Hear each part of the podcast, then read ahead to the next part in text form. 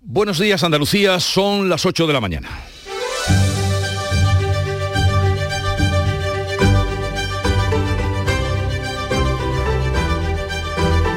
En Canal Sur Radio, La mañana de Andalucía con Jesús Vigorra.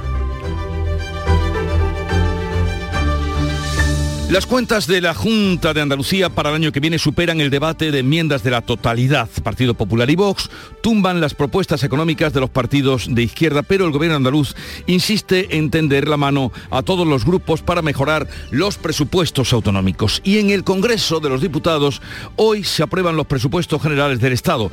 PSOE y Unidas Podemos sacan adelante las últimas cuentas de la legislatura. La mayoría que sostiene el Ejecutivo también van a votar a favor hoy de los impuestos temporales a las empresas energéticas, a la banca y a las grandes fortunas. Este último perjudica a Andalucía porque la Junta había bonificado el 100% del impuesto de patrimonio. José María González Kichi no se presentará a la reelección como alcalde. Cumple así su compromiso de estar solo ocho años al frente del ayuntamiento. Y el Tribunal Supremo exime al Consejo de Seguridad Nuclear de limpiar palomares, sentencia que no es una competencia eh, descontaminada los terrenos donde cayeron cuatro bombas nucleares desde hace 56 años. Dos de ellas liberaron material radiactivo. Y tenemos hoy también que contar y celebrar la histórica victoria de España en su estreno en Qatar. La Roja ganó 7 a 0 a Costa Rica con protagonismo andaluz. El sevillano Gaby, autor del quinto, ha sido el jugador más valioso del partido. Pero estas alegrías no deben hacernos olvidar que hoy la luz va a subir 65 pavos. La mañana de Andalucía. Social Energy. La revolución solar ha llegado a Andalucía para ofrecerte la información del tiempo. Este jueves 24 de noviembre tendremos cielos con intervalos nubosos sin descartar lluvias que serán más probables en las sierras. Habrá también brumas y probables nieblas matinales y las temperaturas seguirán con pocos cambios. Los vientos van a soplar de componente oeste flojos más intensos en el litoral mediterráneo componente en el estrecho. En noviembre, Black Friday Social Energy. ¿Quieres descuentos de 200 euros en tu instalación o prefieres un cheque regalo en el corte inglés o Amazon? Ilumina tu hogar noche y día consumiendo tu propia energía. Encuentra la solución que mejor se adapte a tus necesidades en el 955 44 11 11 o socialenergy.es. Financiación ofrecida por Banco CTLM. La revolución solar es Social Energy. Vamos a conocer cómo están las carreteras andaluzas a esta hora de la mañana. Conectamos con la DGT, nos atiende Alfonso Martínez. Buenos días. Buenos días. Hasta ahora en la red de carreteras de Andalucía tengan precaución en Almería y tráfico lento de entrada por las 7 en Aguadulce. También complicaciones en eh, la provincia de Granada, en el entorno del Zaidín en dirección eh, Chana. Además, también en la provincia de Málaga hay circulación lenta con paradas eh, prolongadas en el rincón de la Victoria en sentido a la capital malacitana y en Benalmádena Costa, en este caso hacia Cádiz y también en eh, Mijas en sentido a la, provincia de Cádiz. En eh, Sevilla hay circulación intensa además de entrada a la capital hispalense por la A92 en el entorno del Acebuchal y en la A49 entre Bormujos y Camas, al igual que en la A8057 y la A8058 en San Juan de Arnalfarache y en la Nacional 630 en Valdezorras. En la ronda S30, circulación intensa en los tramos habituales, destacar en el puente del Centenario en ambos sentidos.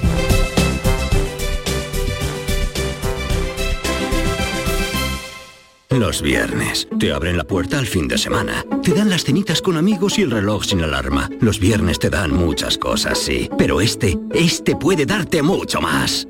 Con el nuevo cuponazo de la 11 podrás ganar 6 millones de euros y ahora también más de 400.000 nuevos premios. Y además si entras en cuponespecial.es podrás conseguir cientos de tarjetas regalo. Cuponazo Black Friday de la 11. Pídele más al viernes. Bases depositadas ante notario. A todos los que jugáis a la 11, bien jugado. Juega responsablemente y solo si eres mayor de edad. Unidad, igualdad, esperanza. Tú puedes. Hemos salvado miles de vidas. Contra la violencia de género, cada paso cuenta. Recuerda siempre este número. 900-200-999. Junta de Andalucía. En Canal Sur Radio, la mañana de Andalucía con Jesús Vigorra. Noticias. Vamos a contarles la actualidad de este día que pasa por cómo los presupuestos de la Junta para el año que viene han pasado el primer trámite parlamentario. La holgada mayoría que tiene el Partido Popular tumbó las enmiendas a la totalidad de PSOE por Andalucía y adelante Andalucía. Manuel Pérez Alcázar. Vox ha dado un voto de confianza al gobierno y ha sumado sus apoyos a los del PP para rechazar los tres vetos a las cuentas de los partidos de izquierdas. El presupuesto asciende a 45.600 millones de euros. Ni la cifra ni las diferentes partidas se podrán modificar ya, pero el Gobierno ha tendido la mano al diálogo en la tramitación durante eh, las comisiones. El presidente Juanma Moreno destaca que el gasto social está en la base de estas cuentas, pero también prioriza a uno de los sectores que más empleo genera. La industria es la que mejor aguanta el empleo, la que aporta empleo de más calidad, la que despide menos personas y por tanto expulsa menos personas del empleo cuando llegan épocas de crisis. Y con ese objetivo el Gobierno andaluz ha incrementado en un 175% los recursos para la industria de Andalucía.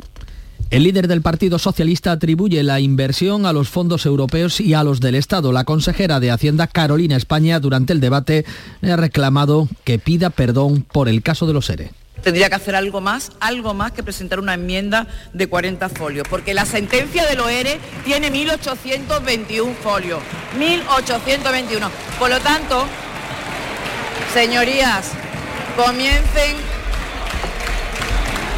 pidan perdón. Le respondía Juan Espadas. Usted no ha venido en su turno aquí a defender ni siquiera su presupuesto, sino lo que ha venido a defender es la cacería de su partido en relación con lo que ha pasado en Andalucía en los últimos años. Así que, mire, desgraciadamente usted ha enturbiado y contaminado un debate que venía a ser el de lo mejor para los andaluces y andaluzas en relación con las cuentas del año que viene. Un debate que cobraba clave nacional. La portavoz de Adelante Andalucía, Inmaculada Nieto, ha echado en cara al PP la paralización de la reforma del Poder Judicial tienen el estatuto como referencia propagandística, igual que tiene su jefe de filas con la Constitución. El estatuto se incumple, no pasa nada, la Constitución se incumple, no se renueva el Consejo General del Poder Judicial, no pasa nada.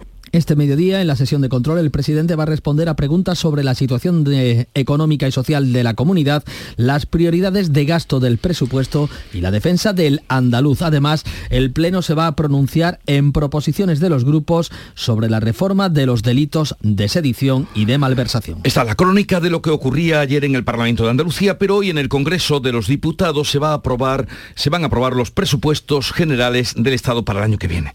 El Gobierno tiene a los apoyos de sus socios que negocian la rebaja de la sedición y que han logrado también la salida de la Guardia Civil de Tráfico de Navarra. Ana Giraldez. El gobierno se ha asegurado ya la mayoría con los apoyos de sus socios independentistas y nacionalistas. Aún negocia con Esquerra la rebaja del delito de sedición. El gobierno también ha cedido a Bildu la cesión de la gestión del tráfico a Navarra, una competencia que dejará de ejercer la Guardia Civil. Este asunto ha dejado un áspero debate entre el ministro de la Presidencia, Félix Bolaños, y el diputado expulsado de Unión del Pueblo Navarro, Carlos García Adanero.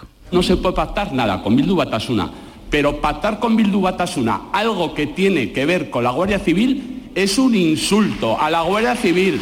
Volaron casas cuartel de la Guardia Civil con niños dentro. Eso es una indignidad. ¿Sabe la primera vez que se pactó esto? Siendo presidente del gobierno el señor Aznar y lo pactó con UPN, el ex partido del tránsfuga que ha subido a esta tribuna a verter mentiras, falsedades y demagogia. El portavoz de la Asociación Unificada de la Guardia Civil, Pedro Carmona, lo considera un chantaje. Estamos reclamando al ministro de Interior que dé explicaciones urgentes sobre este chantaje y que aclare cuál va a ser el futuro profesional de los más de 200 guardias civiles que se encuentran destinados en Navarra.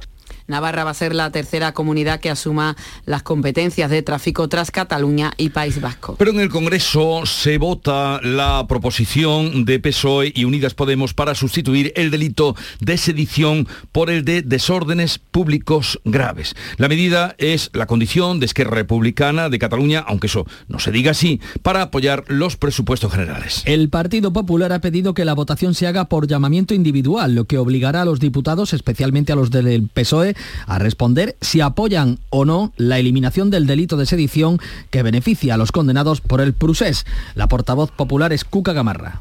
Es el día de la verdad mañana para los dirigentes socialistas. Les escuchamos mucho decir a los varones socialistas que se oponen a esto, pero mañana ¿qué van a votar? El presidente del gobierno apunta a que el objetivo para reformar la sedición es la distensión, dice, de la política en Cataluña y no el pacto de presupuestos con Esquerra. Hoy lo que estamos haciendo es superar ese trauma a base de convivencia, el exigir, lógicamente, el cumplimiento de la Constitución y dar pasos a la distensión política en un territorio tan importante para nuestro país como es eh, Cataluña. Los grupos proponentes han solicitado el trámite por la vía de urgencia con el objetivo de que la reforma esté aprobada antes de final de año. Por el momento, solo se aborda la reforma del delito de sedición. No se incluye la malversación, como pretende Esquerra, lo que permitiría a sus líderes, Oriol Junqueras o Marta Vilalta, volver a presentarse en las elecciones. La reforma de la malversación beneficiaría también a José Antonio Griñán, condenado por los seres. Según ABC, cargos del Partido Socialista están pidiendo ya el indulto sin esperar a la reforma del delito para que el expresidente andaluz no se vea ligado a los secesionistas. Pero habrá una tercera votación de calado también hoy en el Congreso, donde se va a debatir y se va a votar previsiblemente eh, con la seguridad de que saldrá adelante, se va a votar este jueves el impuesto a las energéticas,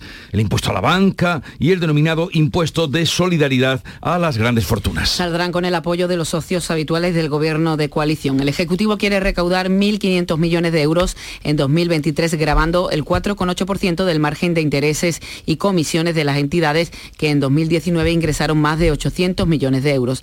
El impuesto de solidaridad solo afectará a los contribuyentes de las comunidades que han bonificado o suprimido el impuesto de patrimonio, como Andalucía, dejando sin efecto la rebaja de la Junta. En estas medidas fiscales, el Gobierno ha colado el destope fiscal millonario de las deducciones a las plataformas digitales como Netflix, HBO, Amazon Prime o Disney Plus. PSOE y Podemos destopan los 10 millones de incentivos por temporada. Ahora serán por capítulo para atraer a dicho producción individual internacional. Vamos a otros asuntos. Salimos del Congreso, aunque de allí vienen eh, las repercusiones de la ley del solo sí es sí. La audiencia de Málaga ha decidido sobre la aplicación, va a decidir hoy sobre la aplicación de la ley del solo sí es sí. La de Córdoba ya ha anunciado que va a revisar de oficio las sentencias contra el criterio de la Fiscalía. La audiencia de Málaga Málaga revisará las condenas caso a caso después de que la de Córdoba haya acordado revisar de oficio medio centenar de sentencias por delitos sexuales afectados eh, por la ley del solo sí es sí. El Tribunal Superior de Justicia de Andalucía prevé que las diferentes audiencias provinciales vayan unificando criterios sobre la aplicación de la nueva ley. Pese a que eh, se emitió, ya emitió una instrucción para evitar la reducción de sentencias con la nueva normativa, el fiscal general del Estado, Álvaro García, ha admitido este miércoles en Granada que es inevitable, dice, la rebaja de condenas en aplicación de la nueva ley es inevitable que haya rebajas de condenas. Lo que nosotros analizamos es cómo y de qué manera y en qué casos se producen estas, estas rebajas en algunos casos. ¿eh? No estamos hablando de nada, de ninguna rebaja generalizada. Por lo tanto, como digo, no es más que la aplicación del derecho. La normalidad que supone una nueva ley ha ocurrido más veces, una ley que también se coló ayer en el debate de los presupuestos. La polémica se ha traducido este miércoles en un agrio cruce de insultos entre la diputada de Vox, Carla Toscano, y la ministra de Igualdad. Toscano ha reprochado a Montero que su único mérito para hacer esta ley del solo sí es sí es, dice, haber estudiado a Pablo Iglesias. Hay que tenerla de cemento armado para insultar a profesionales que se han pasado años de su vida estudiando derecho y una oposición cuando el único mérito que tiene usted es haber estudiado en profundidad a Pablo Iglesias. La bancada de Unidas Podemos ha respondido con gritos de no todo vale. El vicepresidente de la Cámara, el socialista Gómez de Celis, ha retirado esa expresión del diario de sesiones. La ministra Montero ha acusado a Vox de ejercer, dice, violencia política. Quiero solicitar que se incorpore al diario de sesiones la violencia política que se está ejerciendo en este momento en la sede de la soberanía popular para que no se borre y también para que se pueda saber que las feministas y las demócratas somos más y les vamos a parar los pies a esta banda de fascistas con más derechos. La portavoz del PP, Cuca Gamarra, ha escrito en Twitter que la ministra debe asumir responsabilidades por la ley, pero ha defendido que nadie tiene derecho a ofenderla. El PP ha exigido en el Senado el cambio urgente de esta ley, pero la moción ha sido rechazada con los votos de las fuerzas que sacaron adelante la norma, salvo Ciudadanos. El Tribunal Supremo ratifica a Rafael Mozo como presidente interino del Consejo General del Poder Judicial. El alto tribunal ha rechazado suspender a Mozo como presidente interino, una medida cautelar que había planteado el recurso, en el recurso el vocal Venceslao Lea y el secretario del Consejo José Luis de Benito. Esta decisión mantiene la bicefalia tras la dimisión de Carlos Lesmes. Mozo ejerce de presidente interino del Consejo General del Poder Judicial y Francisco Marín Castán hace lo propio en el Tribunal Supremo, dos cargos suele ejercer la misma persona. Mozo es uno de los tres nombres propios que hoy están en el foco de la actualidad. Otro sería el de Antonio Garamendi, que ha sido reelegido presidente de la patronal COE para los próximos cuatro años. Garamendi ha sumado una amplia mayoría frente a Virginia Guindo, representante de los empresarios catalanes. El renovado presidente de la COE ha pedido seguridad jurídica, estabilidad regulatoria y calidad de la norma en referencia a la reforma de los delitos de sedición y malversación y a la ley del solo sí es sí. Nos encontramos con situaciones totalmente rocambolescas desde el punto de vista de lo que les toca o tienen que decir los jueces. Yo creo que es algo en lo cual nosotros, insisto, siempre hemos planteado. Es necesaria la estabilidad política, pero desde luego, desde luego la jurídica y el tercer nombre del día sería el de José María González Kichi, que no se va a presentar a la reelección como alcalde de Cádiz. Lo dijo ayer por la tarde, cuéntanos, Salud Botaro. Lo anunciaba en un vídeo que ha colgado en sus redes sociales acompañado de miembros de su equipo de gobierno. El alcalde cumple con el compromiso dado de no estar más de dos años al frente de la alcaldía gaditana. Mantiene que la política no debe ser un trabajo sin un acto de compromiso voluntario y de generosidad y lo decía así en este vídeo. No voy a presentarme en las próximas elecciones municipales de 2023. Ha sido el cumplimiento a la palabra dada, el compromiso de no ocupar un cargo público durante más de ocho años consecutivos. Quiero pediros perdón por los errores que he cometido y quiero también daros las gracias de corazón Habla de honestidad, coherencia y el valor de la palabra dada a la gente. Dice que se va tranquilo porque en su equipo hay brillantez, capacidad e ilusión para alumbrar el futuro de la ciudad. Adelante Andalucía también ha reaccionado en su cuenta de Twitter a esta decisión. Ha anunciado que cogerá el testigo del alcalde gaditano, el equipo que le ha acompañado estos años y que seguirá trabajando para que Cádiz tenga el mejor futuro posible. Pero lo que sí es seguro es que Cádiz Capital cambiará de alcalde en 2023. 8, 17 minutos de la mañana. En un momento hablamos con Catalina García, que es la consejera de Salud y Consumo de la Junta de Andalucía. La mañana de Andalucía. está acusado por violación. Hemos venido para apoyarlo. Lo que haya hecho Uno de cada dos mujeres ha sufrido algún tipo de violencia machista a lo largo de su vida. Si ni tú ni yo hemos ido y no vas a hacer nada para pararlo, entonces, ¿quién? Delegación del Gobierno contra la Violencia de Género. Ministerio de Igualdad. Gobierno de España. Llega el Conforama Black Friday y a lo loco. Hasta un 60% de descuento en miles de productos. Y además, los días sin IVA más a lo loco. Solo hasta el 29 de noviembre. Conforama. Asegurarte en Montepío es muy diferente a hacerlo en otras compañías. Es como formar parte de una gran familia que lleva cuidando de los suyos más de 100 años. Descubre nuestras soluciones en salud, decesos, jurídico, retirada de carnet y mucho más, siempre a los mejores precios. Visita montepíoconductores.com. Montepío lo tiene cubierto. En Canal Sur Radio, la mañana de Andalucía con Jesús Bigorra. Noticias.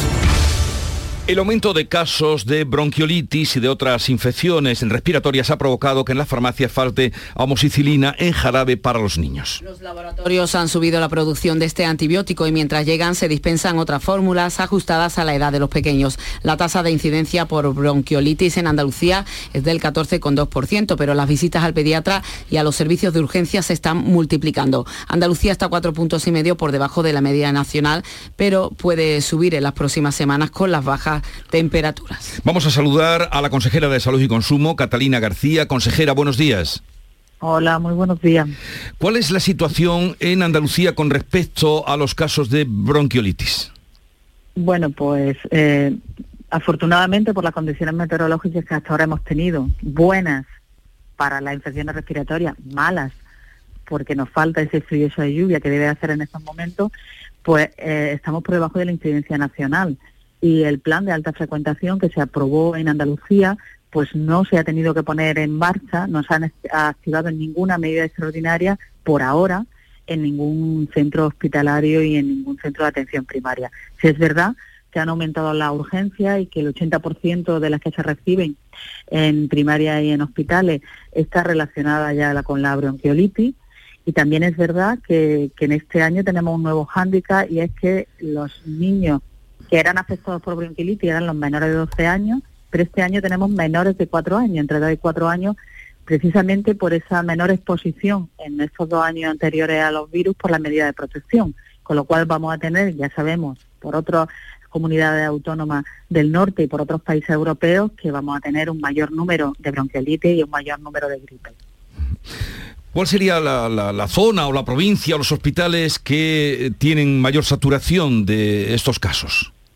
Bueno, pues eh, teníamos o vimos que había problemas ayer en, en, Almería o que también lo ha habido durante el fin de semana en Sevilla, en Virgen del Rocío, pero lo vuelvo a repetir, no se han tenido que activar medidas extraordinarias, con lo cual no estamos todavía en el pico. Corrió la voz de que faltaban antibióticos. Eh, dábamos cuenta también que de la farmacia está faltando la amoxicilina. ¿Qué nos puede decir con respecto eh, a este asunto?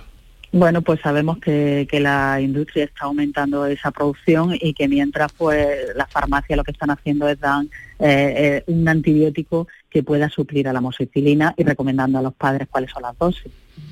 O sea, diría usted, consejera, que no hay peligro en este momento. No, no, no, no hay porque tenemos otros antibióticos que lo pueden suplir.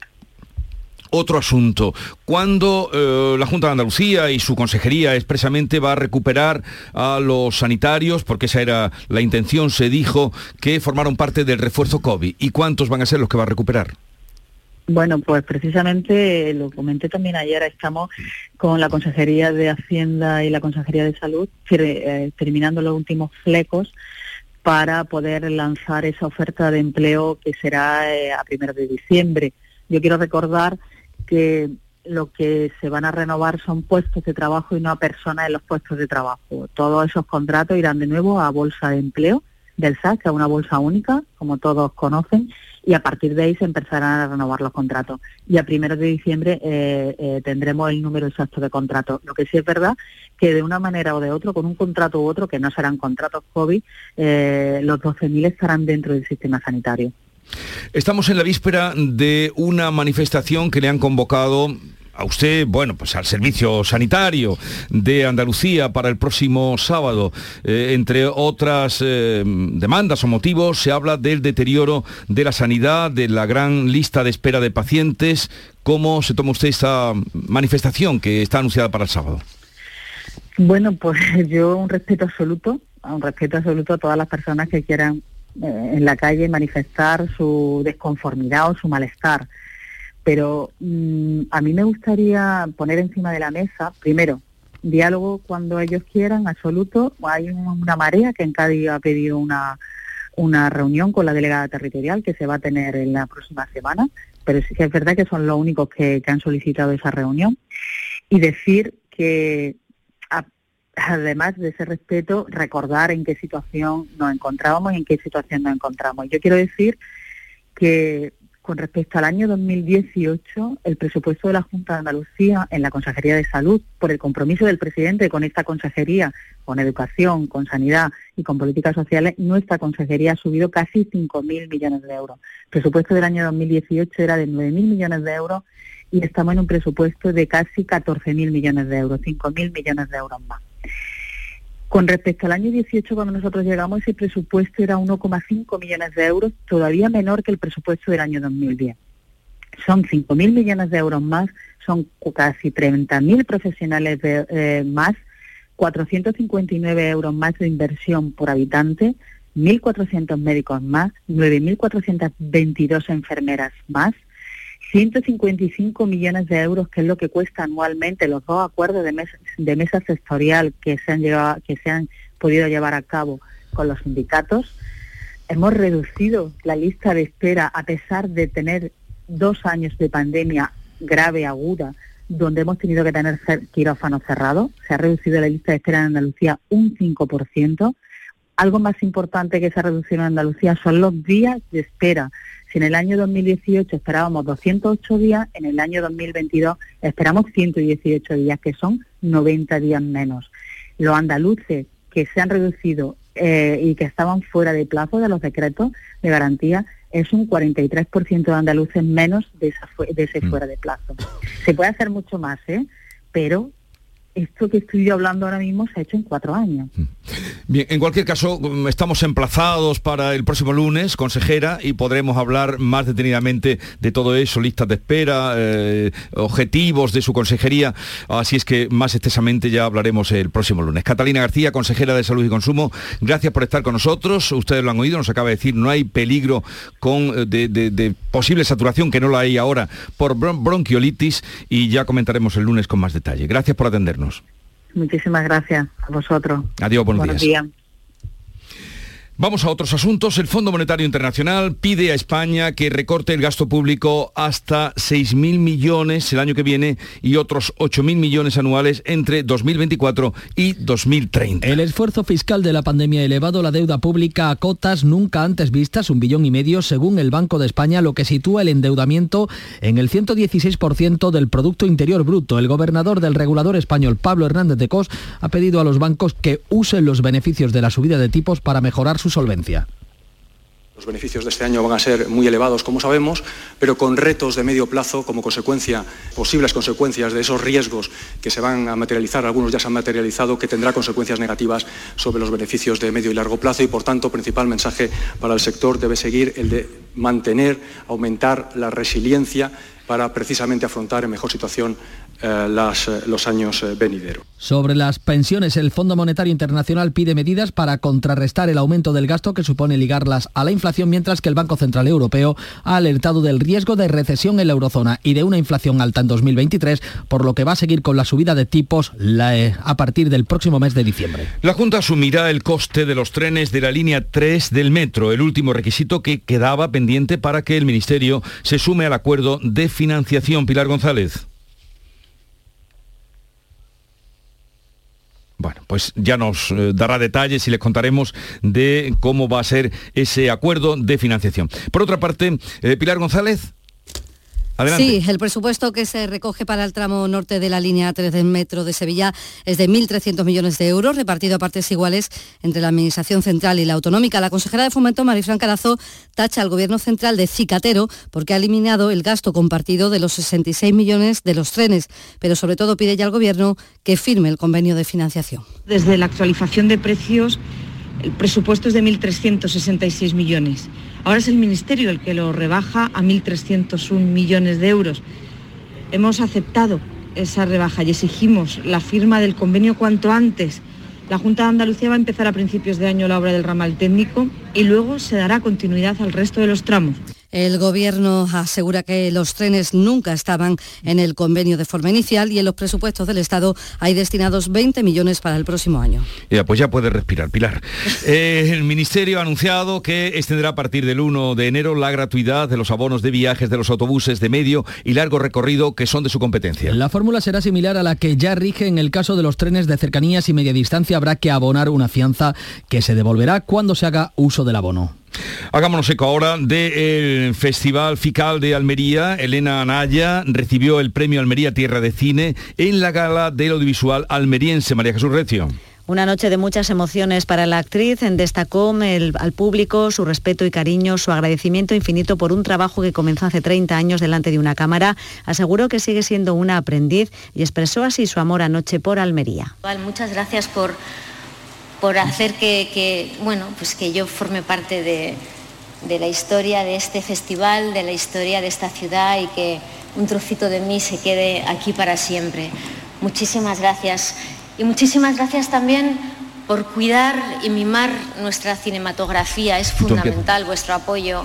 Hoy siguen los premios. Alexis Morante de Algeciras recibe el premio RTVA y presenta concurso al certamen Ópera Prima su película El universo de Oliver, una historia sobre la infancia. FICAL, el Festival de Almería, histórica victoria de la selección española de fútbol en su estreno en el Mundial de Fútbol de Qatar que nadie hubiera imaginado. La Roja ganó 7 a 0 en Costa Rica con protagonismo andaluz. Madre mía, qué jugada, Pedro. Valde, qué galopada, le deja la pelota a Morata, ha podido esquivar Keylor la posibilidad viene desde atrás. Era el el quinto gol, el gol del sevillano de los Palacios, Pablo Pérez Gavira Gavi, autor de ese gol y jugador más valioso del partido. La selección logró su, su mayor goleada en la historia. El Rey llegó a bajar a los vestuarios para felicitar y agradecer a los jugadores esta gesta que pasa ya a los anales del fútbol español.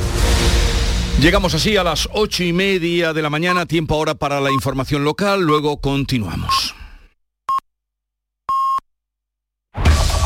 En la mañana de Andalucía de Canal Sur Radio, las noticias de Sevilla. Con Pilar González. Buenos días. Tres trayectos de autobuses desde Sevilla serán gratis a partir del 1 de enero y la Junta pide al Gobierno que firme ya el acuerdo para financiar las obras del metro tras asumir el coste de los trenes. Enseguida se lo contamos antes el tráfico. Apenas hay ya retenciones en la entrada a Sevilla, aunque en el interior de la ciudad el tráfico es intenso en las avenidas de acceso. Y en cuanto al tiempo, hay brumas, cielo con nubes, sin descartar precipitaciones débiles y ocasionales. La máxima prevista es de 21 grados en Sevilla y Lebrija 20 en Morón, 19 en Écija. A esta hora 17 grados en la capital. Los agricultores y ganaderos aseguramos nuestros vehículos, nuestras casas, nuestra salud. Pero a veces olvidamos asegurar el fruto de nuestro trabajo. Este año no olvides asegurar tu cosecha o explotación ganadera con las ayudas para seguros agrarios de la Junta de Andalucía. En el campo, trabaja sobre seguro. Infórmate en tu aseguradora. Campaña de información cofinanciada con FEADER. Junta de Andalucía. Reciclos llega a tu ciudad. La nueva aplicación con la que podrás ganar premios solo por reciclar. Participa reciclando latas y botellas de plástico de bebidas. Cuida tu entorno y gana premios. Descárgate la aplicación Reciclos y empieza a formar parte del reciclaje del futuro. Ecoembes. El Ministerio de Transporte extenderá a partir del 1 de enero la gratuidad de los abonos de viaje a los autobuses de medio y largo recorrido, que son de su competencia. Serán gratis, por tanto, Sevilla-Málaga, Sevilla-Murcia, Sevilla-Salamanca, Irún. En cuanto al metro, la Junta asumirá el coste de los trenes de la línea 3 del metro. La Consejería de Fomento ha remitido así el convenio de financiación con el visto bueno definitivo y asume el coste íntegro de la compra de esos trenes, que son 66 millones de euros. La consejera de Fomento, Marifran Carazo, tacha al Gobierno Central de Cicatero porque eliminar este gasto compartido pues de nuevo la Junta de Andalucía sin entenderlo, porque el Gobierno de España vuelve a ser cicatero con la provincia de Sevilla, con la ciudad de Sevilla y con este proyecto, no lo entendemos. Estamos hablando de un proyecto de 1.366 millones de euros y el Gobierno de España lo que ha restado son 66. Pues el delegado del Gobierno Central en Andalucía, Pedro Fernández, asegura que esos trenes nunca entraron en el convenio. Lo que no puede ser es que la Junta de Andalucía haya pretendido en el último eh, borrador introducir el material rodante que en ningún momento estaba previsto. Eh, alcaldes de 10 pueblos del Aljarafe Norte han pedido soluciones ante los problemas de movilidad y de acceso a la capital. Por ejemplo, el alcalde de Bollullos de la Mitación, Fernando Soriano, dice que no se interesa, que lo importante no es solo construir carreteras, sino que hay que apostar por el servicio público. No solamente estamos hablando de, autobuses, estamos hablando también de cercanía, estamos hablando de transporte ferroviario, estamos hablando de reserva de, de plataformas reservadas para uso de vehículos de alta ocupación. O sea, son varias las cuestiones que se han puesto encima de la mesa. La Audiencia de Sevilla ha recibido un total de 20 solicitudes de revisión de sentencias por abusos sexuales tras la entrada en vigor de la ley del sí y Sevilla tendrá el año que viene más agentes de la policía local. Lo ha anunciado el alcalde Antonio Muñoz con estas palabras. Estamos sentando las bases para cumplir un objetivo claro, alcanzar en los próximos años los 1.257 agentes de policía local que recoge la relación de puestos de trabajo que tenemos aprobado. Y se ha firmado el nuevo convenio para las trabajadoras de ayuda a domicilio de Sevilla. Son 5.000 en toda la provincia con una subida salarial del 14% y otras mejoras laborales que cuenta Juan José Limones desde Comisiones Obreras. Va a conllevar una subida implícita para las trabajadoras a tiempo parcial, que en el servicio de ayuda a domicilio representan casi el 70% de las mismas. Algunas medidas de conciliación de la vida laboral y familiar, como una excedencia especial para el cuidado de hijos menores de 12 años, Deportes, Nuria Gaciño, buenos días. Muy buenos días. En la vuelta al trabajo del Sevilla hay que destacar las ausencias de Marcao y el Tecatito Corona. El mexicano se perdía el Mundial por su grave lesión de tobillo. Y el que ha dicho adiós a la cita mundialista es el danés Delani, que se lesionaba en la rodilla en el primer partido ante Túnez. El tiempo de recuperación es de cuatro semanas. El que sigue en Qatar es el guardameta Bono, que ayer evitó la derrota de Marruecos ante Croacia y hoy debuta en el Mundial Gudel con Serbia ante una de las favoritas, Brasil, y con Portugal ante Ghana. Veremos en acción al bético William Carballo. Gracias, Nuria. Y en Cultura, Rafael Hoy es el primer día de cuatro días que va a estar en Fibes y comienza el Monkey Week con Rocío Márquez y Bronquio. Durante mm, de aquí al sábado 80 conciertos en ocho escenarios del Cartuja Center City. 13 grados hasta ahora en Cazalla, 13 en Morón, 17 en Sevilla.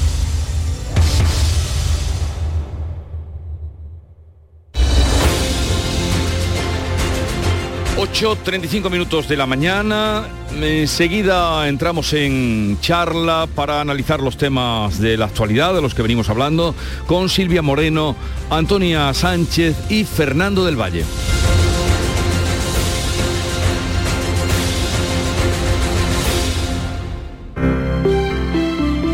Buenos días. En el sorteo del cupón diario celebrado ayer, el número premiado ha sido 73.312. 73312. Serie 9009. Hoy, como cada día, hay un vendedor muy cerca de ti repartiendo ilusión. Disfruta del día. Y ya sabes, a todos los que jugáis a la 11, bien jugado. En Canal Sur Radio por tu salud, responde siempre a tus dudas. No nos llevemos las manos a la cabeza. Los especialistas en cefaleas y migrañas disponen de herramientas cada vez más precisas para evitar estas situaciones discapacitantes en muchos casos. Esta tarde compartimos con la doctora Carmen González Zoria las mejores eh, opciones y lo haremos también con tu participación en directo. Envíanos tus consultas desde ya en una nota de voz al 616-135-135.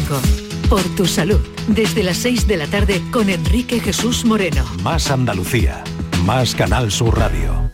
Super Domingo en Canal Sur Radio. Vive con Canal Sur Radio el deporte, porque hay mucho en juego. Leganés Granada. La final de la Copa Davis de tenis en el pabellón Martín Carpena de Málaga. Los partidos de Covirán Granada y Unicaja Málaga en la Liga ACB de baloncesto. Y además el partido decisivo del Mundial de Qatar, España-Alemania. Síguenos en directo desde las 3 de la tarde desde el Centro Comercial Lago, en la gran jugada de Canal Sur Radio con Jesús Márquez. Con el patrocinio de Agua Sierra Cazorla y Centro Comercial Lago.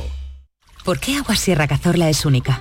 El equilibrio de su manantial es único, el más ligero en sodio, la idónea para la tensión arterial, más rica en magnesio, calcio y bicarbonato.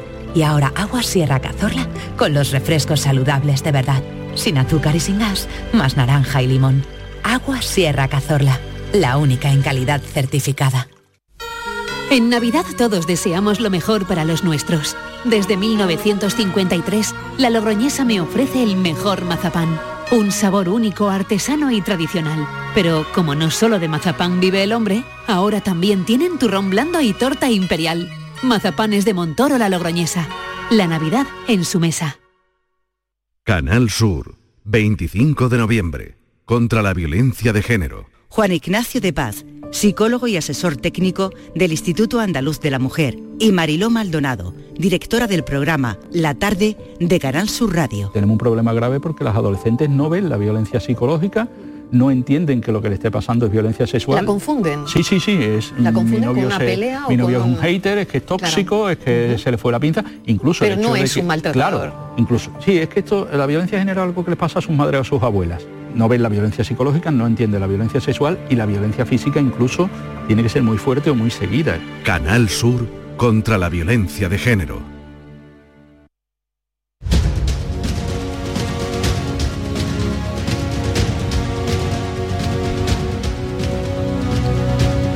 Vamos a hablar de la palpitante actualidad de hoy con Antonia Sánchez, su directora de La Voz de Almería. Antonia, buenos días. Hola Jesús, muy buenos días. Eh, aquí en los estudios, Antonia está en Almería, en los estudios de Canal Sur Radio, en La Cartuja, Sevilla, está Silvia Moreno del Mundo. Buenos días, Silvia. Muy buenos días. Y en Málaga, Fernando del Valle, director de la edición Andalucía de ABC. Buenos días, Fernando. Hola, ¿qué tal? Muy buenos días a todos. Os imagino, mm, ¿visteis el partido? Mm, ¿Los tres o no? ¿Pudisteis o no? Yo no soy nada futbolera, Jesús, nada, cero, cero, cero. Y entonces que ni siquiera le, le echó un, un Inevitable que oyeras los goles. Bueno, eso es inevitable. Inevitable que los oyeras. ¿Y tú, Antonia, eres futbolera? Yo soy, yo soy futbolera de la selección, precisamente. Yo no, así los equipos y tal, bueno, el Almería pues sí gana estupendo, eh, pero vamos, que no me abro la camisa por ello ¿no? Eh, pero en cambio la selección, pues bueno, tiene ese puntillo, ¿no? De aquello de, en fin, vamos a ver cómo salimos y como hemos empezado también, pues ahora ya me voy animando. Sí, sí, sí, sí, si bajamos ya me desanimaré. ¿Y, tú, Fernando? Sí, por supuesto, yo sí soy futbolero también, razonablemente escéptico, ¿eh? soy de los de alegrarme mucho cuando ganamos y tampoco regarme las vestiduras si perdemos. Y ayer sí estuve pendiente, la verdad es que era una tarde complicada de tener que estar con, el ojo en muchos sitios pero sin duda una victoria como la que logró la, selección pues hizo que estuviéramos eh, atentos y hombre terminar el partido con una sonrisa. Estoy seguro de que muchos de los que han anunciado ese boicot al mundial como la marcha de España siga evolucionando como como promete desde ayer a lo mejor se lo a lo mejor se lo piensan ya verás cómo cambia ya verás cómo cambia de todas maneras eh, este mm, personalísimo Luis Enrique dijo una frase ayer no sé si la tenía preparada pero le salió bastante redonda el elogio debilita eh, que podría ser de Séneca perfectamente el elogio debilita pero hubo Fernando quienes le echaron supieron ver eh, atender al debate parlamentario y, ver eh, en la pantalla. ¿eh?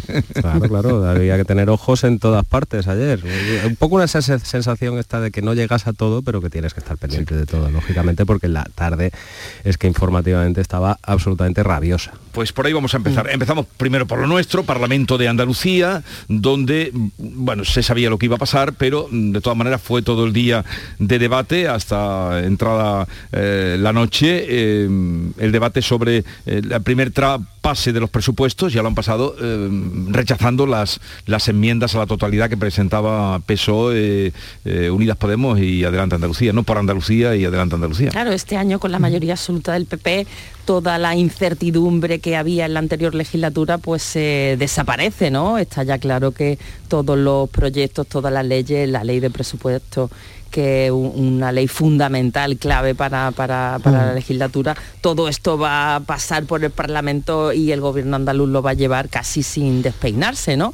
Pero sin embargo, pues bueno, está bien ver el debate por donde discurren los discursos, los mensajes de uno y de otro y bueno, el gobierno andaluz sigue sacando pecho, ¿no? Presumiendo de que es un presupuesto muy ambicioso, eh, las partidas de sanidad, educación, eh, políticas sociales suben de manera importante importante. Y a mí me, o sea, me, llamó la atención también el mensaje de, Juan Espada, ¿no? Del líder del PSOE, eh, como le dice, como le, le replica al gobierno andaluz que bueno, que esta subida tan espectacular de la que están presumiendo, que están también montados en la ola de, inflación que hay ahora. Y lo mismo que a nivel nacional, eh, Feijó y el líder del PP Nacional le reprocha a Pedro Sánchez, al gobierno de Pedro Sánchez, que el gobierno se está forrando con la inflación, pues bueno, eh, utilizó el argumento de vuelta ¿no? y se lo echó en cara al gobierno andaluz.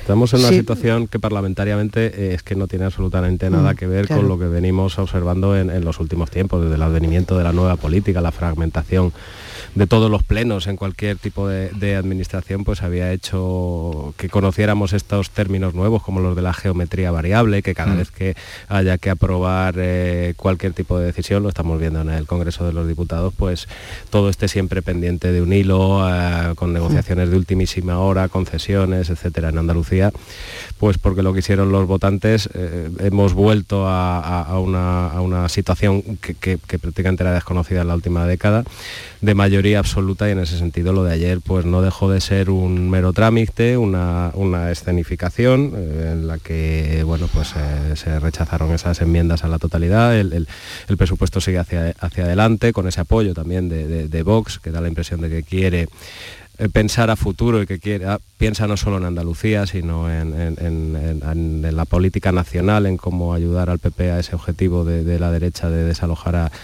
Sánchez de la Moncloa y bueno, lo de ayer pues sí fue importante, pero yo más allá de los fuegos de artificio, que siempre, estamos muy pendientes de los plenos de aprobación, de los debates, de los presupuestos, los presupuestos eh, de cualquier año no dejan de ser una mera declaración de, de intenciones, es verdad que plasmada en muchísimos papeles, cuando verdaderamente se examina un gobierno y cuando lo que tendremos que estar pendientes es de si ese presupuesto que se ha aprobado con esa extrema facilidad que ha permitido al PP, en su mayoría absoluta, es si se cumple. Es dentro de un año pues ver eh, esos informes de ejecución ante los que no estamos tan pendientes porque no tienen todo este boato que tiene un pleno, pero ver si verdaderamente esa voluntad política que ayer eh, pasó su primer trámite y que se aprobarán los presupuestos antes de que finalice el año, ver si de verdad se ha cumplido, porque ahí siempre nos encontramos muchas sorpresas y ojalá que en este caso nos suceda así, que si se han prometido partidas para X cosas, eh, el fomento de la sanidad, de la educación, etcétera, pues dentro de unos meses eh, veamos los informes, veamos los papeles y digamos, pues sí, es verdad, se ha hecho.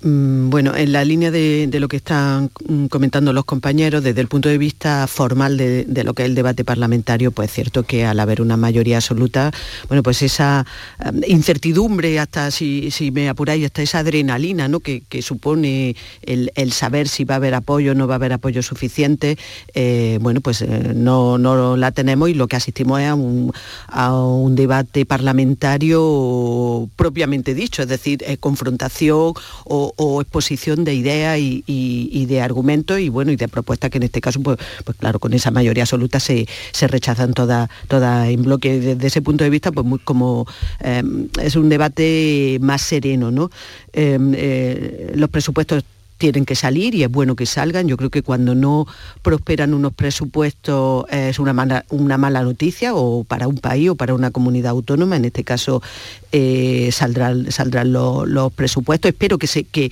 todo lo que es posteriormente las la enmiendas eh, parciales mm, eh, ayuden a mejorar ¿no? y, se acepten las que, las que realmente mejoren, porque lo cierto es que mm, es un instrumento fundamental. hay que poner dinero y hay que prever lo que ese aumento de, dinero en educación, hay, que prever ese, ese aumento en sanidad, que además ahora está tan, tan eh, en la picota, ¿no? tan en, el punto de mira.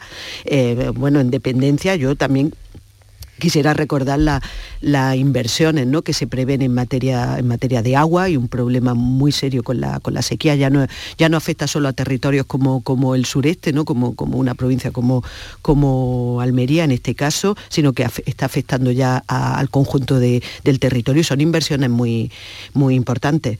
Em, bueno, hay que, hay que prever también, y está ahí, así está recogido, el, eh, gastar el dinero que viene, que viene de Europa. Es decir, es, es un instrumento eh, fundamental y evidentemente en la situación parlamentaria que hay va a salir. Yo sí hay cosas que creo que están ya de, que están un poco de más que en el fragor de un debate pueden salir, pero creo que son argumentos ya eh, para ir dejando en el, cajón, por ejemplo, como el tema de, lo, de los ERE. ¿no?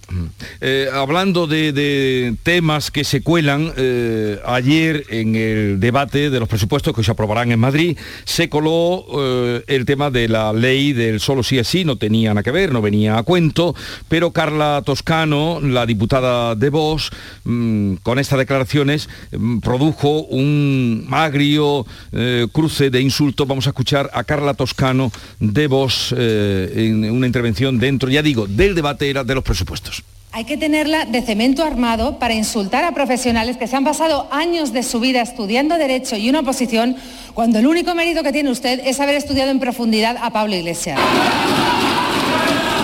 Se refería a Irene Montero, como todos ustedes eh, han podido comprender. Eh, la bancada de Unidas Podemos mm, respondió con gritos de no todo vale, gritando no todo vale, y la propia Montero, Irene Montero, acusaba a vos de ejercer la violencia política. Quiero solicitar que se incorpore al diario de sesiones la violencia política que se está ejerciendo en este momento en la sede de la soberanía popular para que no se borre y también para que se pueda saber que las feministas y las demócratas somos más y les vamos a parar los pies a esta banda de fascistas con más derechos. La bronca dio para más, eh, mm. pero a ver, ¿qué os pareció que esto se colara? Incluso, eh, bueno, salieron eh, apoyando a Irene Montero, el propio Pedro Sánchez manifestó mm. en un tuit la confianza en la ley, apoyándola a ella. También la portavoz del Partido Popular escribió un, Twitter, en su Twitter, que la ministra debe asumir responsabilidades, pero ha defendido que nadie tiene derecho a ofenderla, ¿no? Dijo. Claro, cuando se entra en el terreno de lo personal es que se, pierde, se pierde la razón. Eh, fijaos si hay argumentos para reprocharle a la ministra Irene Montero todos los fallos que estamos viendo con la ley del CSI. Hay un montón de elementos, esas prisas por aprobarla, esa huida hacia adelante de no hacer ninguna autocrítica, no reconocer que las cosas se han hecho mal y que se pueden mejorar. Hay un sinfín de elementos para en el, en el debate eh, ponerle sobre la mesa argumentos que desmontan eh, el trabajo que ya está haciendo. Pero si en vez de eso la diputada de Vox recurre a una descalificación personal, a una situación de su, pues entonces que pierde la razón y se ve la reacción tan furibunda de todo, de todo el Congreso que finalmente Irene Montero ha quedado como una especie de, como un poco víctima, ¿no? Mm. Y dicho esto, totalmente censurable, reprobable, un error de la diputada de Vox entrar en el terreno personal. También quiero decir que Irene Montero mm, tiene la piel muy fina cuando se la ataca a ella, pero tanto ella como eh, Vicky Rosell y destacadas dirigentes de su ministerio han eh, entrado en tromba a atacar a los jueces, llamándolos fachas con toga, entrando también en descalificaciones personales. Y entonces, hombre, cuando uno practica el insulto, pues se arriesga a recibirlo, pero dicho esto, es lo que le dijo la diputada de Vox totalmente censurable. Sí, intolerable. Yo creo que Vox le hizo un grandísimo favor a Irene Montero y a Unidas mm. Podemos y al gobierno en suma, porque cuando lo que debíamos estar hablando es del fiasco de esta ley, eh, cuya aplicación está generando el resultado contrario al que se supone que, se tenía cuando se, puso en marcha, que era el de proteger a, las mujeres, proteger los derechos de las mujeres, pues eh, lo que se ha operado con este insulto personal que no venía a cuento y que es absolutamente lamentable, pues es, justo lo, contrario. A mí me resultó paradigmático un tuit que puso Macarena Olona, que evidentemente ahora tiene muchas ganas de pinchar a, todo lo que vuela a Vox, en el que decía que mientras eh, cuando Irene Montero ayer del, Congreso tenía que haber salido reprobada, terminó saliendo eh, a hombros y como víctima. A mí sí me gustaría también, eh, como ha dicho Silvia, hombre, hablar de esa piel fina, de ese doble rasero, porque yo creo que el, paroxismo en la victimización, pues hombre, tampoco es, ¿no? Esto de hablar de, violencia, que responda directamente hablando, tachando de banda de fascistas a todos los eh, diputados de Vox sin tener ninguna más matización. Eh, alguien del grupo de Unidas Podemos, que, fue quien instauró en, España el tema de los scratches y que también solo falta, eh, solo hay que verlo, el, timeline, en los tweets de, Echenique y de, muchos sellos, pues oye, pues eh, tampoco, pero igual que se ha criticado cuando mm, Pablo Iglesias ha insultado eh, esta carga inédita contra los jueces machistas y fachas, etcétera, de, de Irene Montero, pues hay que criticar a esta diputada de Vox, que ya digo, habrá motivos muchísimos y cuando deberíamos estar hablando de la ley y de cómo eh, arreglar esa ley, mm, que hay un consenso generalizado de que está eh, operando un, efecto que, no, que ellos no esperaban, aunque se les había advertido, pero que no es del gusto de, la sociedad, en vez de hablar de eso, estemos hablando de un eh, insulto intolerable. Bueno, yo no, estoy del todo de, acuerdo con, vosotros. Mm, yo creo que no es una cuestión de tener la piel fina. Me parece que el acento hay que ponerlo en lo impresentable y en lo vergonzoso que fue el comentario, el comentario de ayer. Sí, fue, fue, tremendo en la forma y en el fondo, en lo que dijo y, en, lo que, y en lo que quería decir con ello. Es decir, eh, vuelve a estigmatizar a las mujeres. Las mujeres no, valen o no valemos. Eh, estamos porque estamos con alguien. Eh, está desvirtuando el también el fondo, que es el, de, la, el de la protección a las mujeres, em, y, me parece que son conductas que parlamentariamente son absolutamente inaceptables. O sea, yo creo que son para sancionar, son para amonestar y, son para, para, poner pie en pared y decir que, todo no vale. Y todo no vale en una Cámara como, la, como, la, como el Parlamento, vamos, como, como el, el Congreso de los Diputados. Em, la, ley de partida es un fiasco, la ley tiene defectos formales evidentísimos. Eh, mm, eso no excusa con que eh, eh, Irene Montero, desde luego, los ataques a los jueces, todo eso también son absolutamente fuera de lugar y absolutamente censurables. Pero creo que no por ello se puede poner en la... Mm, se, puede, digamos, contrarrestar una cosa con, la otra. creo que lo, de la, que lo de ayer fue de verdad para, para mm, bueno, pues para decir que como mínimo es una vergüenza eh, que esa persona Em, desde luego, si no pide perdón públicamente, que creo que debería pedirlo en el Parlamento, que es donde la profirió eso, em, no es una persona digna. Y, ahí me sumo a, lo que dijo la diputada socialista, no es una persona digna de estar en la Cámara, ella o cualquier persona que diga algo, algo así. Y, bueno, y volviendo al tema de, la, de lo que es el fondo que es la ley, desde luego es un fiasco, pero, pero insisto, em, al final lo que se está desvirtuando es el debate de fondo que es de la protección de las mujeres. Sí, pero yo sí creo, Antonia, perdón, que, las cosas hay que ponerlas en, su contexto, eh, porque a veces se desnuda la incongruencia de, los actores políticos. Yo he dicho que lo primero, por supuesto, mm. es condenar una manifestación así, que es de todo punto inapropiada. Pero es que también hay que recordar que desde este mismo grupo político que ahora se siente tan victimizado, eh, ya hace mucho y como ya no nos acordamos de lo que pasaba hace unos años, pues, pero habría que, habría que acordarse de lo que decían, por ejemplo, de la exalcaldesa de Madrid, Ana Botella, a la sazón eh, mujer del anterior presidente del Partido Popular, José María Andar. Las lindezas que se han escuchado sobre Ana Botella, sobre su preparación y sobre por qué estaba en el cargo, pues recuerdan mucho a lo que ayer se, escuchó en el, en el Congreso. lamentable uno y lamentable otro. Y como ayer, claro, pues, pero yo creo que las cosas sí hay que ponerlas en su contexto y para desnudar también la incongruencia de determinadas personas que ahora se sienten muy víctimas, pero es que han estado operando con esos mismos cánones. Sí, pero que yo lo que creo es que en, un Parlamento, en un Congreso de los Diputados no se pueden decir determinadas cosas, porque, porque, porque es, el escaparate en el que eh, nos reflejamos en la soberanía popular. Es como eh, decir que los representantes, es que son los representantes de, la soberanía popular. Estar diciendo determinadas cosas, pues creo que, eh, pues si me lo permitís coloquialmente, hay que cortarse. En determinado momento hay que cortarse. Y, y hay cosas que no son admisibles.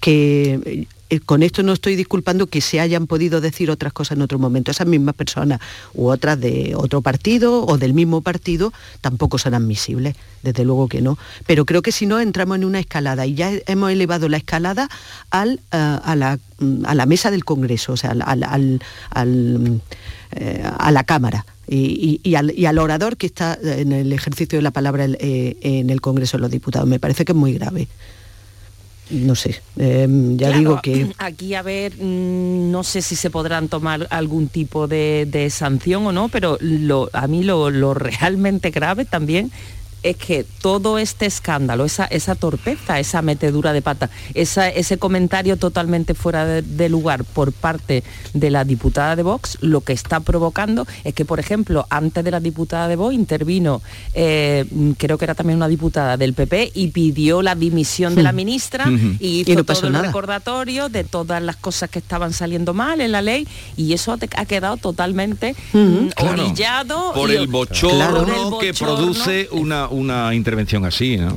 Claro, pero, mm, eh, yo estoy de acuerdo con Antonia que lo deseable es que este tipo de comentarios no se vean en un parlamento, pero a mí me da la impresión de que esto va a más y con el tema de las redes sociales y hay determinados partidos como Vox y las propias Unidas Podemos, ¿no? Que han hecho de su speech, de su intervención en el, en el Congreso, de eso eh, luego lo amplifican y entonces están buscando permanentemente pues mm, rebasar los límites o a ver y tú más, y, pero efectivamente estoy de acuerdo en que no, no es el, lugar donde deberían producirse unos debates que, deberían ser de altura y de argumento y de profundidad. ¿no? la, tabernización de la política en, el que debería ser el templo de la más alta política. Eso es absolutamente cierto que el atril del Congreso de los Diputados no se puede convertir en un hilo de Twitter, en el que uno se sube y dice una cosa, el otro se sube y dice otra peor y así.